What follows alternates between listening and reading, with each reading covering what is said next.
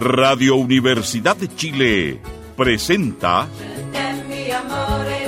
Sin Fronteras, un viaje sin límites por los hechos y acontecimientos de la política internacional, análisis, opinión y conversación sin muros ni fronteras. Conduce el periodista y analista internacional Pablo Jofré Leal, Sin Fronteras, en la radio que piensa. Amigos, amigas, auditores y auditoras, bienvenidos a una nueva emisión de Sin Fronteras aquí en Radio Universidad de Chile en el 102.5 de la frecuencia modular. Una nueva emisión en esta tercera temporada en vísperas de la fiesta nacional que que nos va a demandar a lo menos una semana de juergas, diversiones, gastos, carnes, chicha, empanada, vino, de todo. Junto a Patricio Núñez, en los controles, un gran saludo para cada uno de ustedes y cuidémonos. Tomar moderadamente si hay que tomar. Los veganos que coman sus, sus suplementos, los vegetarianos que acompañen sus ensaladas con algo nutritivo y los carnívoros nos iremos con esos costillares y esas carnes que suelen ser habituales para el 18 de septiembre.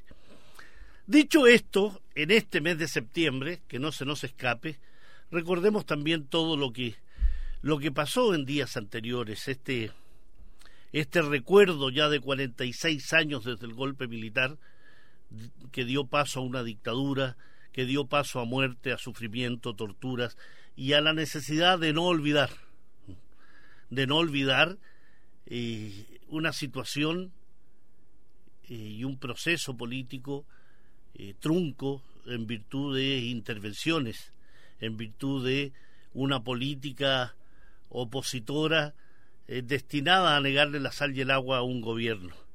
Que se suele repetir, dicen que no se repiten los hechos en la historia, pero eh, parece ser que no aprendemos como seres humanos de las situaciones y, solemos eh, entrar en espirales y en situaciones y en procesos y en líneas y en cualquier dirección que ustedes quieran tomar, pero solemos eh, repetir acciones que suelen ser dramáticas para nuestros para nuestros pueblos.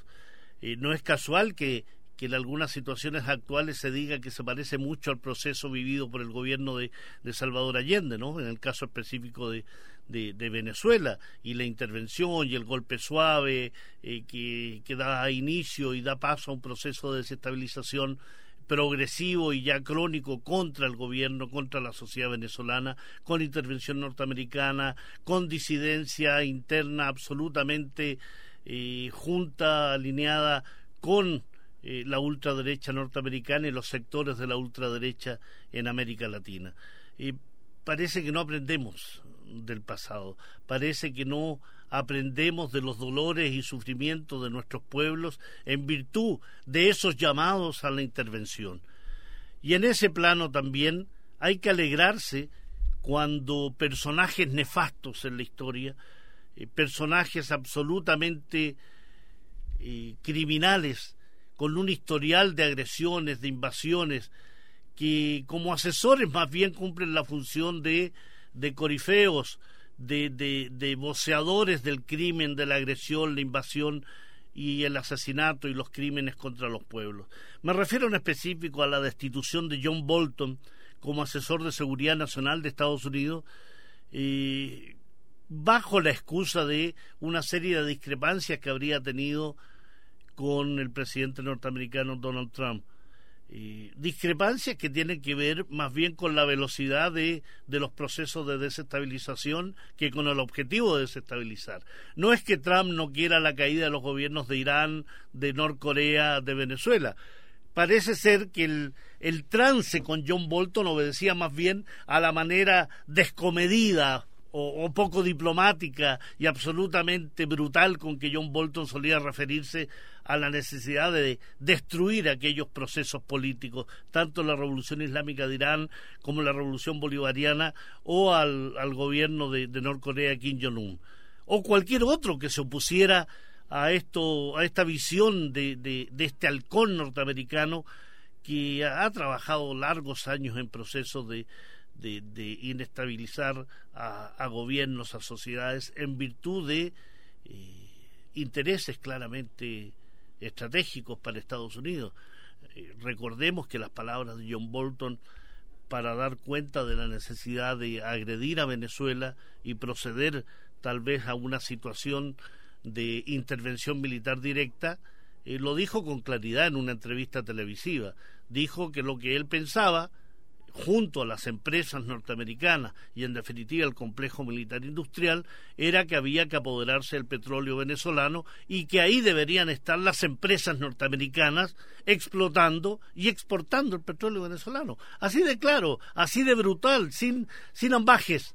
Y en ese plano entonces, muchas veces a pesar de lo desgraciado de este tipo de, de personajes, eh, se agradece esa honestidad, ¿no? Se agradece porque en definitiva eh, no anda con medias tintas, no, no es este típico que sí, que no, que en realidad no quise decir lo que dije, no, el tipo decía lo que decía y lo decía con esa brutalidad, esa soberbia y, ese ímpetu que tienen aquellos que se creen dueños del mundo. El problema radica ahora que hay otros personajes que se sienten nerviosos por la salida de John Bolton y es el caso de Benjamín Netanyahu, Dicho sea de paso, la próxima semana, el día 17, hay elecciones en Israel y de ahí que eh, hayamos escuchado, visto leído la serie de bombardeos sobre la franja de Gaza y todas las declaraciones tendientes a mostrar a un candidato, Benjamín Netanyahu, absolutamente irascible, soberbio, arrogante respecto a, a Palestina y de declarar que en caso de triunfar lo que va a hacer es anexionar todos los asentamientos israelí ilegales con colonos sionistas en territorio de Cisjordania. 650.000 colonos que están radicados en forma ilegal en asentamientos construidos a lo largo de estos años, que para Netanyahu significa anexionarlo y someterlo entonces a este Israel eh, construido, fabricado artificialmente en los territorios de la Palestina histórica y no contento con ello, también habla de la necesidad de anexionar el territorio al norte del Mar Muerto y también todo aquello que es el Valle del Jordán, cerca de Jericó, Jericó, aquella ciudad arija, la ciudad eh, más antigua del mundo, comprobable como una de las ciudades más antiguas en la historia del mundo. Y en ese plano, entonces, en ese plano de los objetivos, de los propósitos y las promesas hechas por Benjamín Netanyahu, lo que ha dicho es que va a seguir contando con el apoyo norteamericano. No me cabe duda que Donald Trump, Jared Kushner, Ivanka Trump, Mike Pompeo y todos aquellos que rodean a, Donald Trump son absolutamente tipos sionistas eh, con, eh, decididos a, seguir con esta alianza con el sionismo. Pero de acuerdo con políticos israelíes citados por eh, el diario estadounidense Foreign Policy, la partida de Bolton de la administración de Estados Unidos presidida por Donald Trump, ha preocupado mucho a, al, al gobierno de Netanyahu porque piensan que Trump podría seguir una política de, de, atenuar las tensiones con Irán, dejando solo a Israel en esta lucha contra lo que ellos llaman la influencia iraní en la región. Eso demuestra dos elementos principales. Uno, que Israel no es capaz de llevar a cabo una política exterior sin contar con la protección de su padrino y su padre putativo, que es Estados Unidos.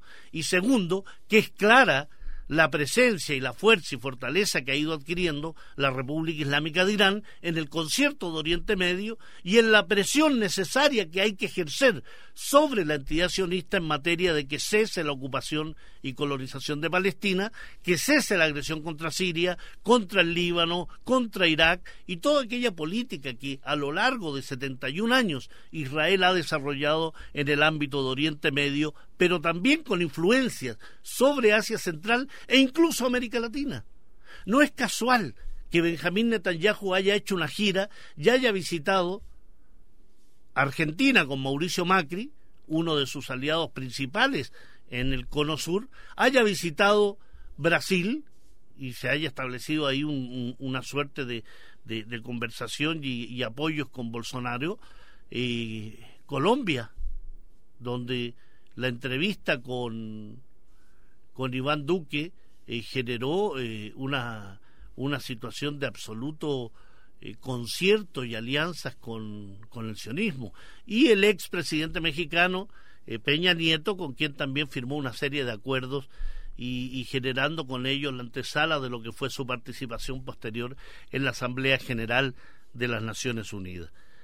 Trump anunció, y otra discrepancia ahí, el pasado martes, el cese de su polémico consejero de seguridad debido a lo que Trump denominó una serie de discrepancias en temas de suma importancia a nivel internacional, como era el caso de Irán, Corea del Norte y Venezuela.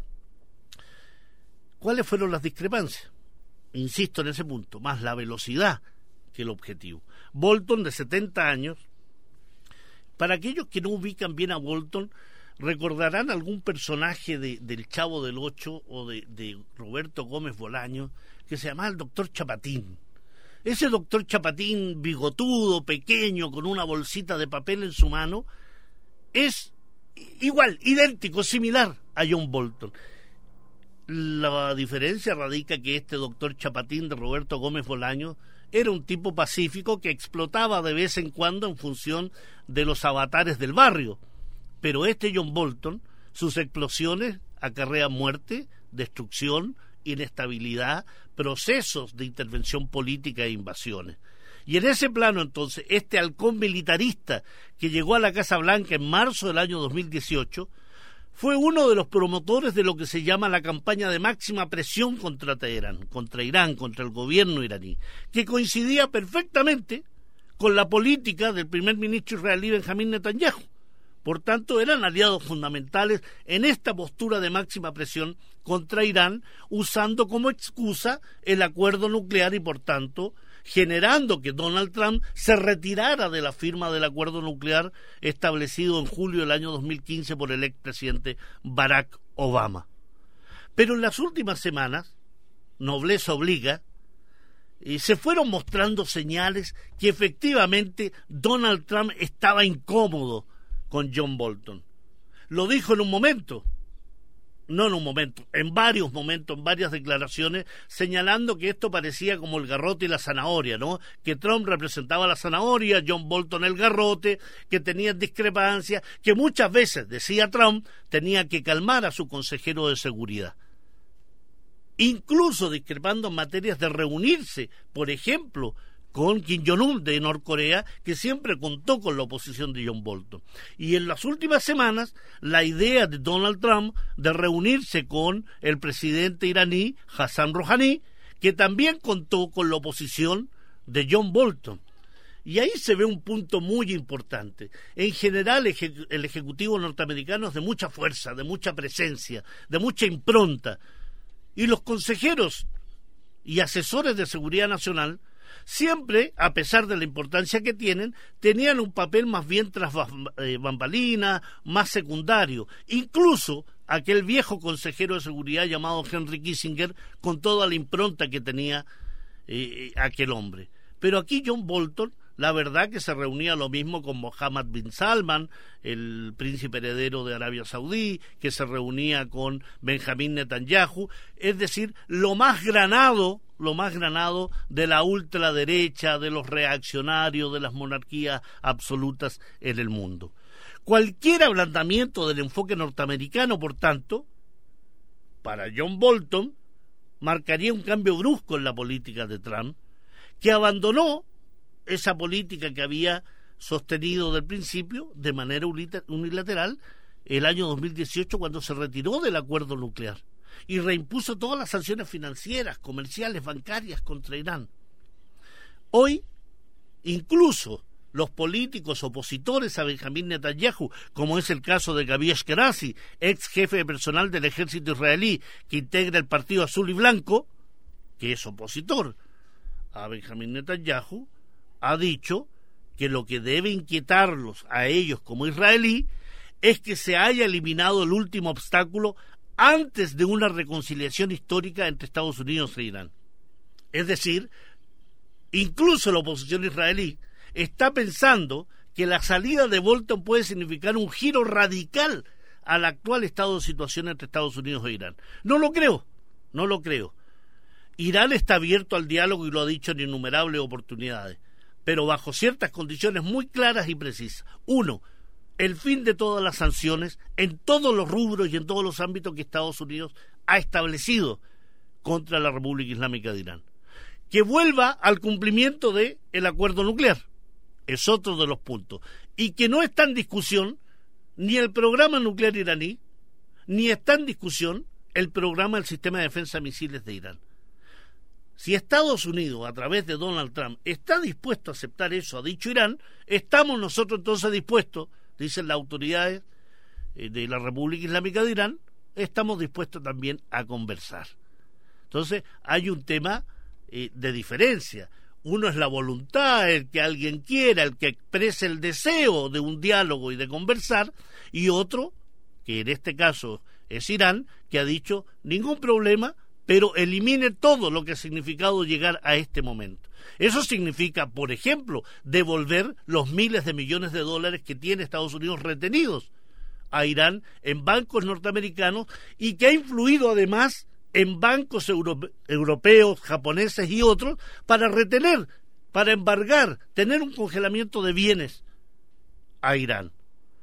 Bolton siempre defendió la mano dura contra Irán y hasta dejó entrever en varias ocasiones la posibilidad de acciones directas, tal como dejó entrever en muchas oportunidades acciones directas contra Venezuela, desafiando advertencias de instituciones internacionales, de organismos de la comunidad internacional y de los propios opositores al gobierno de Trump e incluso dentro del propio partido de Donald Trump.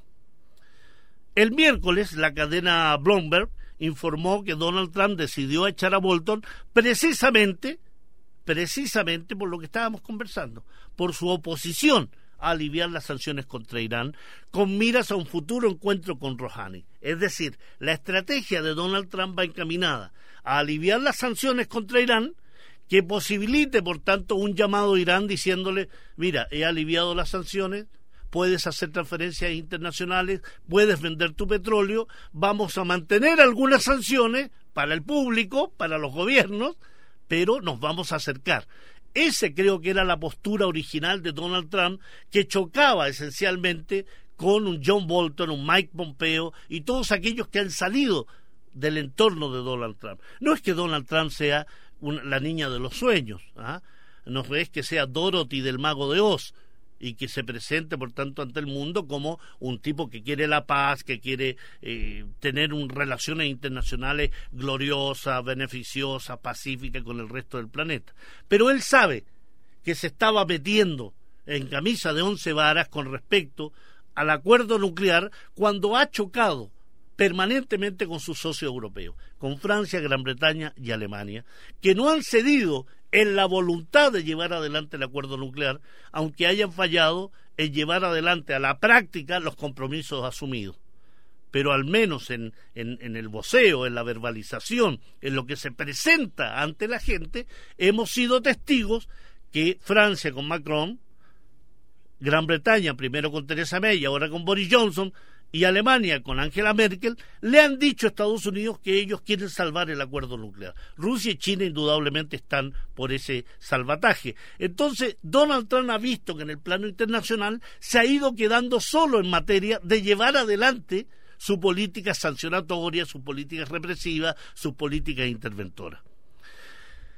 La propia CNN, que ha tenido una historia de desencuentros con Trump, señaló que eh, el cese de John Bolton deja demostrado que Donald Trump no cuenta con planes estratégicos en sus políticas y que se limita más bien a reality shows a establecer una serie de, de, farándula permanente, de uso del Twitter, estar siempre en los medios, pero que no tiene consistencia de política internacional.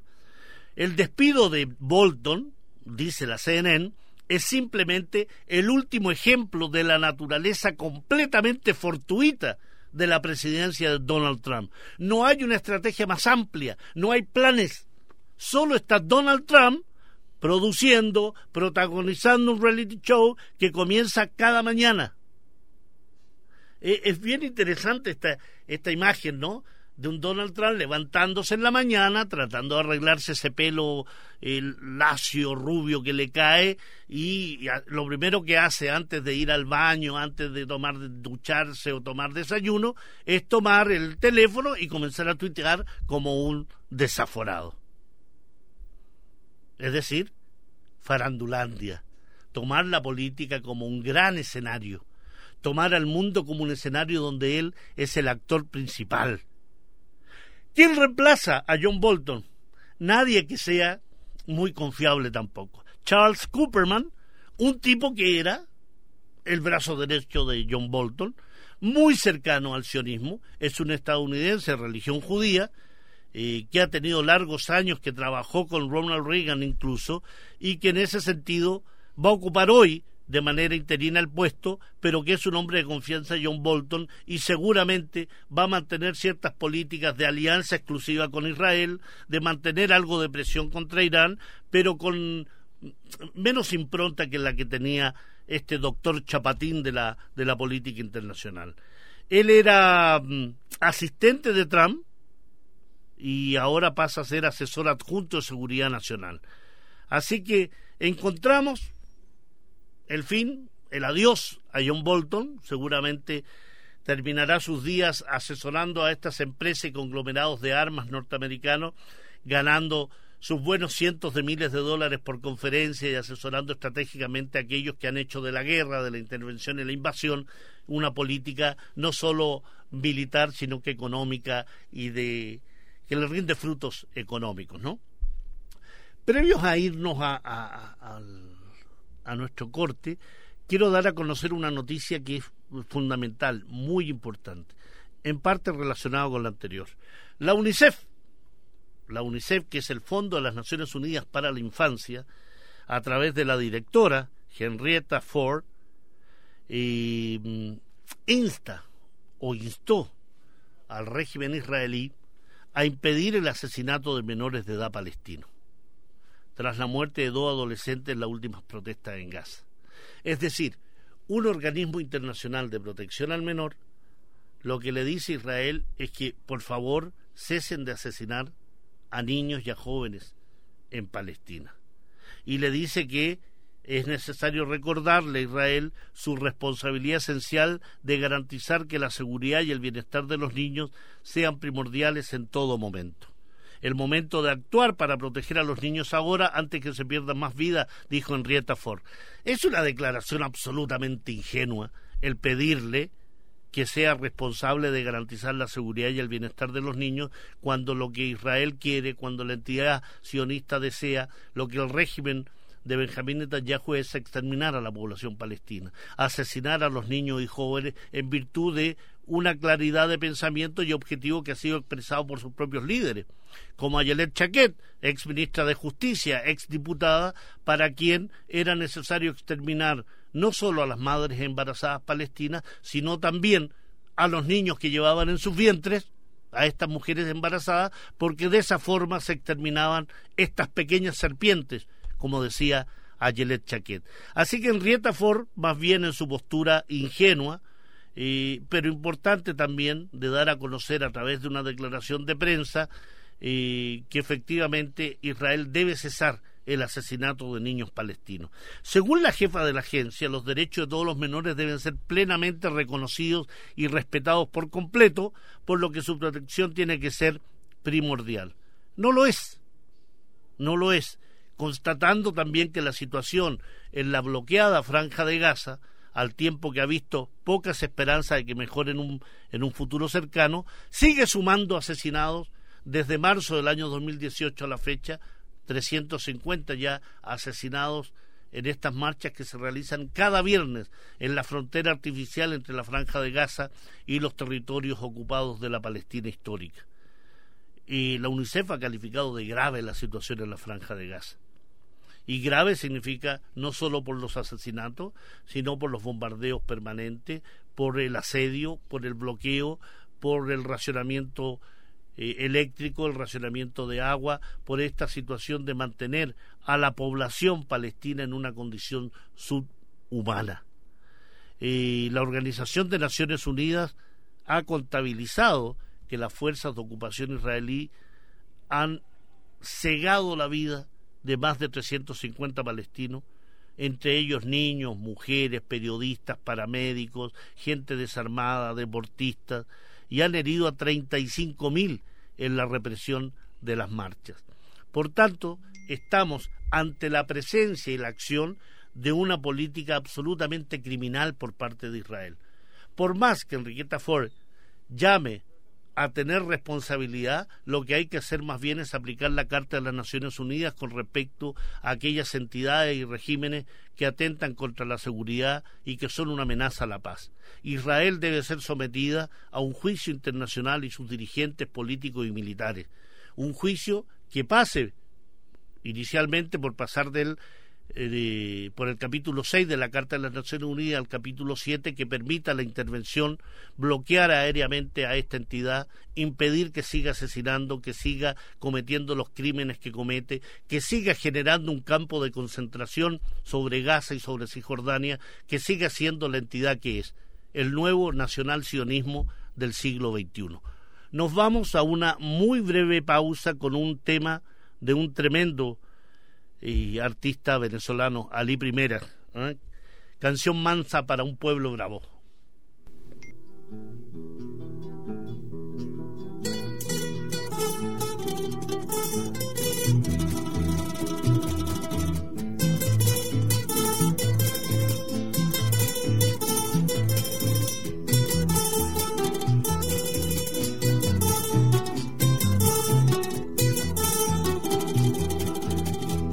De las cumaraguas está cubriendo toda mi tierra. Piden la vida y le dan un siglo, pero con tal que no pase nada en mi tierra mansa, mi mansa tierra.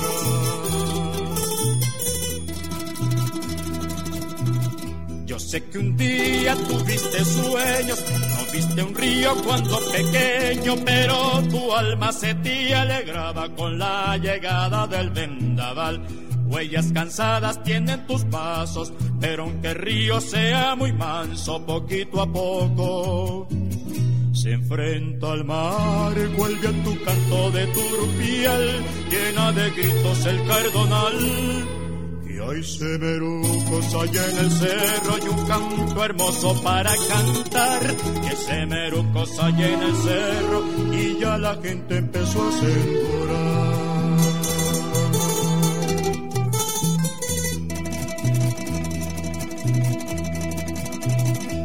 A veces pienso que todo el pueblo es un muchacho que va corriendo. Sin fronteras. Un viaje sin límites por los hechos y acontecimientos de la política internacional. Eli Rafael I Rosell, más conocido por su nombre artístico Ali I, músico, cantante, compositor, poeta, químico, activista político, militante venezolano, conocido también por su apodo el cantor del pueblo venezolano. Nacido en octubre de 1941, lamentablemente falleció muy joven, a los 43 años de edad, el 16 de febrero de 1985.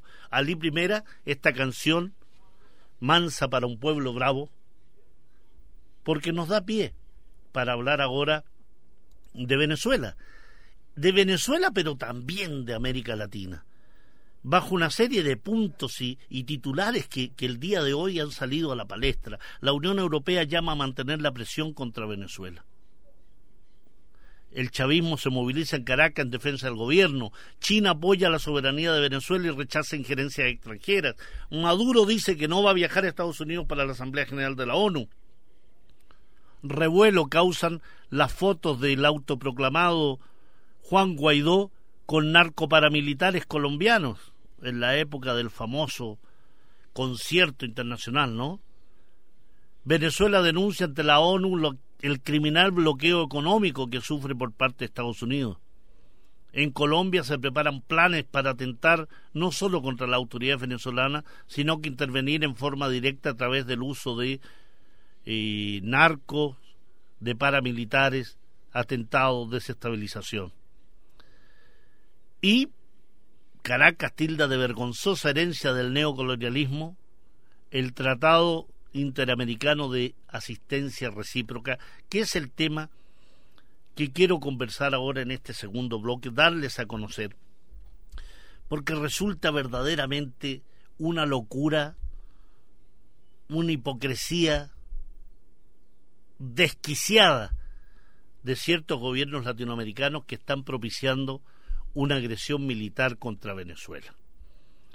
El pasado miércoles 11 de septiembre, Estados Unidos y otros 11 miembros de la OEA, o sea, ni siquiera el conjunto de naciones latinoamericanas, aprobaron la convocatoria de cancilleres del Tratado de Interamericano de Asistencia Recíproca que busca una intervención militar para resolver la crisis de Venezuela. Para estos sesudos políticos, cancilleres y gobierno, la solución para Venezuela pasa por una intervención militar, el derrocamiento a Nicolás Maduro y el sometimiento del pueblo venezolano a miles de militares transitando por las calles de las principales ciudades de Venezuela. Solo los 19 países miembros del TIER participaron en la votación que resultó en 12 votos a favor, 5 abstenciones y una ausencia. Lógicamente, los votos a favor vinieron de lo más granado de la ultraderecha latinoamericana y de lo peor que ha dado la dirigencia política en América Latina. Suman a Venezuela, y suman a Venezuela porque consideran que Juan Guaidó debe representar el voto de Venezuela. Un personaje traidor, autoproclamado, títere, sin ninguna capacidad política ni de dignidad, votando a favor de intervenir militarmente su país. Cualquiera que tenga un mínimo de dignidad debería ser capaz de pegarle un cachetazo, no solo en el rostro, sino que adentrar ese cachetazo en las neuronas y removerlas para que se dé cuenta el papel ridículo e indigno que está haciendo. La Argentina, bajo el gobierno Mauricio Macri, personaje nefasto que ha conducido a una crisis política, social y económica a su país. Brasil, el Brasil del evangelismo de Jair Bolsonaro, el de las armas ahí en la clínica cuando el hijo va a ver a su padre, de las declaraciones misóginas, de las declaraciones atentatorias contra las relaciones internacionales. El Chile de Sebastián Piñera, ese Chile, no este Chile, que tiene que ver con la necesidad de una mirada más latinoamericana, más solidaria, más global. La Colombia paramilitar de Iván Duque, El Salvador, Estados Unidos, Guatemala, Haití, Honduras, Paraguay y República Dominicana votaron a favor de convocar al TIER. Costa Rica presentó una enmienda a la convocatoria para evitar una respuesta militar que fue rechazada y por tanto se abstuvo de votar. Lo mismo decidieron, es decir, no votar Trinidad y Tobago, Costa Rica, Panamá, Uruguay y Perú. Bahamas no estuvo presente en la votación. El embajador del autoproclamado Juan Guaidó ante la OEA, Gustavo Tarré, celebró la aprobación de la convocatoria. Y quiero que escuchen bien lo absolutamente surrealista e irreal más bien de las palabras de Tarré. Dice Tarré, estamos dialogando y conversando con un régimen que no quiere diálogo, que no quiere salida negociada. Es decir, estamos negociando, estamos dialogando y estamos conversando pero al mismo tiempo dice que ese régimen no quiere negociar y no quiere dialogar. ¿Mm? no solo es absurdo, o sea, hay algún daño neurológico en este representante que no es capaz de coordinar los conceptos para dar cuenta que no puedes hablar que el referente contrario no quiere diálogo cuando estás dialogando con él. Sigue Tarré diciendo que esto nos obliga a reunirnos e intercambiar opiniones sobre qué debe hacerse no estamos vinculando la reunión del órgano de consulta a ningún tipo de solución. Pregunta entonces ante ello, ¿para qué lo convocas si no estás decidido a ningún tipo de solución? Sigue Tarré diciendo, estamos abiertos a todas las propuestas, todas las ideas que puedan surgir y todos los planteamientos que puedan ofrecerse en el seno del TIER. El TIER no es un organismo consultivo político, no es un organismo de defensa de los derechos humanos. El TIER es un tratado destinado a la guerra, a la agresión o impedir la agresión. ¿Qué van a discutir en el seno del TIER? La manera de llamar a elecciones, la manera de convocar a un plebiscito universal, la manera de enfocar las relaciones con Venezuela de otra forma. El plan de sometimiento a Washington y de sostén de la ultraderecha latinoamericana se comenzó a fraguar hace dos meses atrás, va a cumplirse dos meses atrás. El 24 de julio pasado, la ilegal Asamblea Nacional de Venezuela, y digo ilegal porque está fuera de la constitución venezolana en su actuar, de mayoría opositora, aprobó en sesión de calle, en la calle, a mano alzada, al estilo de, del autoproclamado títere Guaidó, la reincorporación de Venezuela al Tratado Interamericano de Asistencia Recíproca. ¿Por qué?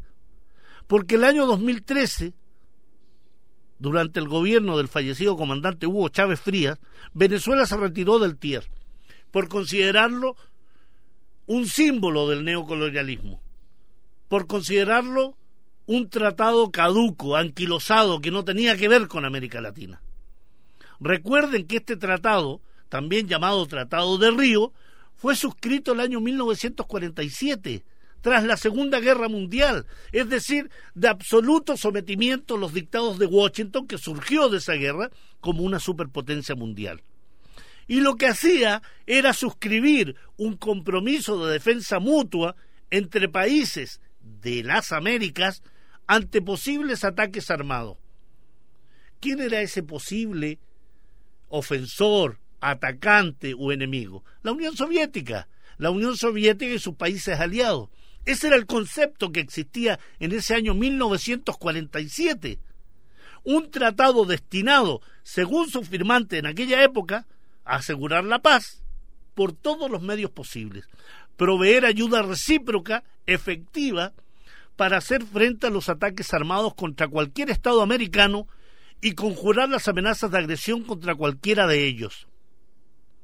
Así, una serie de artículos de este tratado nos da cuenta de lo irreal, lo absolutamente banal y mentiroso que se han comportado estos cancilleres reunidos para acusar a Venezuela de ser un país agresor. ¿A quién ataca Venezuela? ¿A quién agrede Venezuela? ¿A quién tiene sometido a, sanciones, a embargo, a desestabilización, a operaciones de falsa bandera o ataques contra el sistema eléctrico? ¿A quién le roba su dinero Venezuela? ¿A Colombia? ¿Mantiene embargos? El artículo 1, por, por ejemplo, condena formalmente la guerra y se obligan en sus relaciones internacionales a no recurrir a la amenaza ni al uso de la fuerza. Y es lo que están haciendo. Están amenazando a Venezuela y están diciendo que van a usar la fuerza. Aunque lo maticen diciendo que en realidad no saben aún qué van a hacer. El artículo 2 dice que las altas partes contratantes se comprometen a someter toda controversia que surge entre ellos a métodos de solución pacífica y a tratar de resolverla ya sea en la Asamblea General de la ONU o al Consejo de Seguridad. No están haciendo eso. Se están reuniendo los cancilleres de la ultraderecha latinoamericana para generar una situación de violencia, de amenaza, de agresión y posible intervención contra Venezuela. El artículo 3 dice que las altas partes convienen en que un ataque armado por, cual, por parte de cualquier Estado contra un Estado americano será considerado como un ataque contra todos los Estados americanos. Bueno, a Venezuela se le está atacando se le está atacando por Estados Unidos. Si quieren reunir al TIAR, entonces que el enemigo sea Estados Unidos. ¿Cómo puede ser este surrealismo, esta hipocresía, esta vergüenza en que los cancilleres de la ultraderecha latinoamericana quieren someter a nuestros países? A solicitud del Estado o estados directamente atacados y hasta la decisión de un órgano de consulta que se tiene que convocar, cada una de las partes contratantes podrá determinar las medidas inmediatas que adopte individualmente. Eso dice el artículo 3, párrafo 2.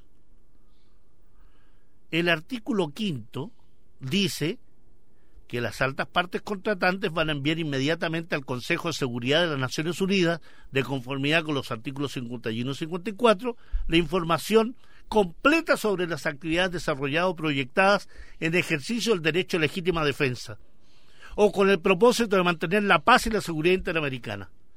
¿Qué van a decirle al Consejo de Seguridad si estos países lo que han hecho permanentemente es desestabilizar a Venezuela, amenazarlo, generar situaciones de absoluta agresión, de bloqueo, de apoyo a las sanciones, de someterlo a una crisis económica, de someterlo a la falta de insumos, de tecnología, de sacarlos del sistema de transferencia internacional, de bloquear sus embarques de petróleo, de bloquear y embargar sus bienes en bancos europeos y latinoamericanos. Y esto viene a ser lo más ilógico, lo más surrealista y que da muestra de la ignorancia de nuestras sociedades cuando estos cancilleres de la ultraderecha latinoamericana se reúnen y invocan como por arte de magia, como la varita mágica de Harry Potter, el tema del TIAR. Dice el artículo 6, si la inviolabilidad o la integridad del territorio, la soberanía o la independencia política de cualquier Estado americano fuere afectado por una agresión que no sea ataque armado, o por un conflicto intracontinental o intracontinental, o por cualquier otro hecho o situación que pueda poner en peligro la paz de América, el órgano de consulta se va a reunir inmediatamente a fin de acordar las medidas que en caso de agresión se deben tomar en ayuda del agredido o en todo caso lo que convenga para la defensa común. Eso es lo que se llama buscar la quinta pata del gato. Porque lo que están sosteniendo estos cancilleres de los gobiernos de la ultraderecha en Latinoamérica es que los ejercicios militares de Venezuela, hechos en su propio territorio, en defensa de su soberanía, en, en las líneas fronterizas, sobre todo con Colombia, por donde transitan narcos, paramilitares, agresiones, contrabando, cualquier país en su legítimo derecho tiene la facultad y la prerrogativa de hacer esos ejercicios militares que quiere. Entonces, estamos aquí a portas, a portas de que este grupo de países de cancilleres y gobiernos de ultraderecha acuerden una serie de medidas establecidas en el artículo 8 del TIER. Por ejemplo, ruptura de relaciones diplomáticas. Ya han roto varias de ellas. Ruptura de relaciones consulares. Lo más probable es que lo hagan. Interrupción parcial o total de las relaciones económicas. Lo han, lo han hecho. De las comunicaciones ferroviarias, marítimas, aéreas aéreas le han hecho. Muchas líneas aéreas han dejado de funcionar con Venezuela en virtud de estas sanciones, embargos y amenazas. Relaciones telefónicas, radiotelefónicas, radiotelegráficas y finalmente el empleo de la Fuerza Armada. Eso es lo que quieren. Quieren invadir Venezuela, quieren generar una situación de inestabilidad. Pero aquí estamos claros que esta supuesta agresión de Venezuela a los países latinoamericanos, hay que ver dónde está esa, esa agresión. ¿En qué agrede Venezuela a Colombia, a Brasil, a Panamá, a Ecuador? ¿En qué agrede a Haití o a Chile? ¿En qué lo agrede? El agredido ha sido permanentemente Venezuela, ha sido agredido en función de todos los elementos y todas las acciones y decisiones tomadas para perjudicar al gobierno de Nicolás Maduro, como se hizo con el gobierno del comandante Hugo Chávez Frías, destinado a romper, a desestructurar y a generar una situación de inestabilidad tal en Venezuela que permita que se apoderen de sus riquezas naturales, de su petróleo, del coltán, del, de los diamantes, del oro, de las riquezas que ese país latinoamericano posee. Estamos entonces en una situación de mucho peligro, pero también una situación muy incómoda, creo yo, para la dignidad de nuestro país, para la dignidad de Chile. Chile, junto a Perú, copatrocinaron una propuesta de Costa Rica para precisar que el órgano de consulta fuera citado con el objetivo de discutir fórmulas que contribuyan a la restauración pacífica de la democracia en Venezuela. Por tanto, si tú, convocas al órgano de consulta del TIAR, lo que estás diciendo es vamos a aplicar todas aquellas medidas que no signifiquen el empleo de la fuerza. Pero la pregunta que surge aquí, amigos y amigas de Radio Universidad de Chile, estimados oyentes y estimados oyentes de, de mi programa Sin Fronteras, la pregunta que surge aquí para el gobierno de Piñera es, ¿para qué entonces gestionaste la sesión en la OEA? ¿Para qué, Sebastián Piñera, convocaste al Tratado Interamericano de Asistencia Recíproca? Bien lo dicen las autoridades venezolanas, bien lo dice la gente que defiende Venezuela. El Tratado Interamericano de Asistencia Recíproca es guerra, es destrucción, no es buscar caminos de diálogo. ¿Acaso el señor Rivera, Teodoro Rivera, canciller chileno, abogado, no sabe que este es un organismo dedicado a la guerra? Recordemos un elemento central. El famoso TIAR, cuando en verdad se requirió que se convocase para la defensa de un país americano frente a una agresión extranjera, no se puso en práctica, no se convocó. Y Argentina, en la guerra de las Malvinas, fue abandonada. Fue abandonada.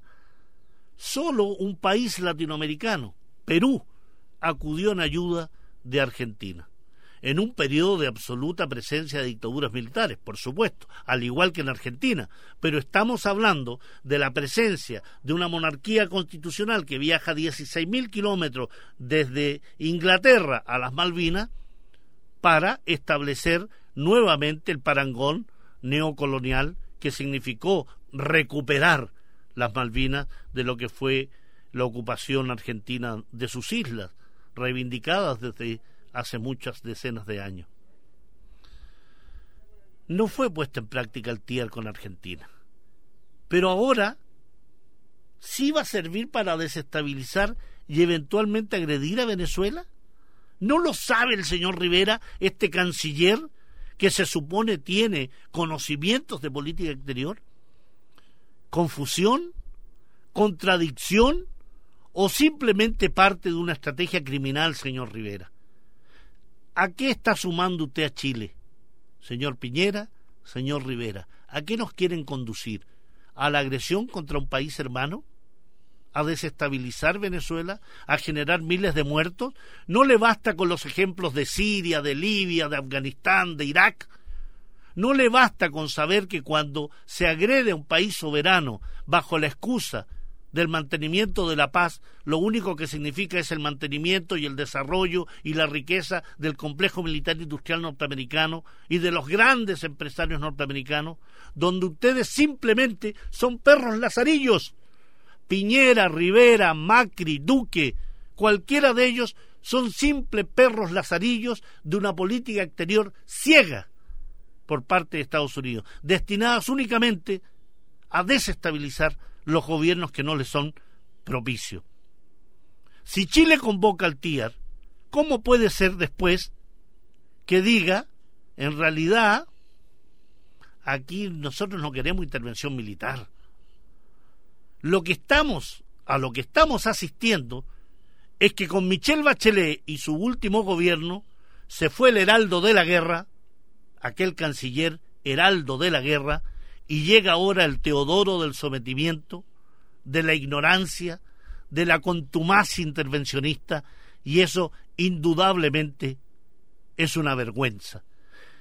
Dejemos de comportarnos como borregos, soportando que gobiernos ineptos, como es el presidido por Sebastián Piñera o Mauricio Macri o Iván Duque o Jair Bolsonaro, dotados de ejecutivos limitados intelectual, política y moralmente nos gobiernen qué manera de comportarnos como borregos al votar por ineptos, gerentes de las guerras, de la corrupción, del mal gobierno.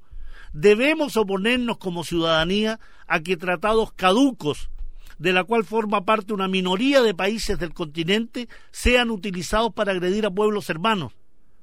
Pero si están dispuestos a agredir a Venezuela, sepan que esta Venezuela y su pueblo, sus Fuerzas Armadas, han declarado que están en condiciones de resistir ataques que seguramente serán impulsados desde suelo colombiano. Allí donde campea la corrupción, el narcotráfico, los paramilitares, la corrupción de las Fuerzas Armadas y el sometimiento a Washington. Las Fuerzas Armadas de Venezuela están bien preparadas para defender la soberanía del país. Así lo han dicho sus autoridades. La República Bolivariana de Venezuela no ha amenazado a nadie, no ha invadido a ningún país para quitarle tierra a ningún pueblo. Hay una doctrina militar de este país hermano que se basa en la disuasión, que además es una doctrina basada en temas de derechos humanos. Aprendan aquellos países latinoamericanos sometidos, genuflexos a Washington y no a nuestros pueblos. Hasta la próxima semana, me parece que no. En vivo no, porque son las fiestas del 18. Pero un gran abrazo, un gran saludo, atentos, muy alertas frente a lo que está sucediendo con nuestro país hermano Venezuela, pero también lo que sucede allá, en Oriente Medio, con nuestro pueblo hermano palestino. Hasta la próxima semana. Radio Universidad de Chile presentó Sin Fronteras, un viaje sin límites por los hechos y acontecimientos de la política internacional, análisis, opinión y conversación sin muros ni fronteras. Conduce el periodista y analista internacional Pablo Jofré Leal, Sin Fronteras, en la radio que piensa.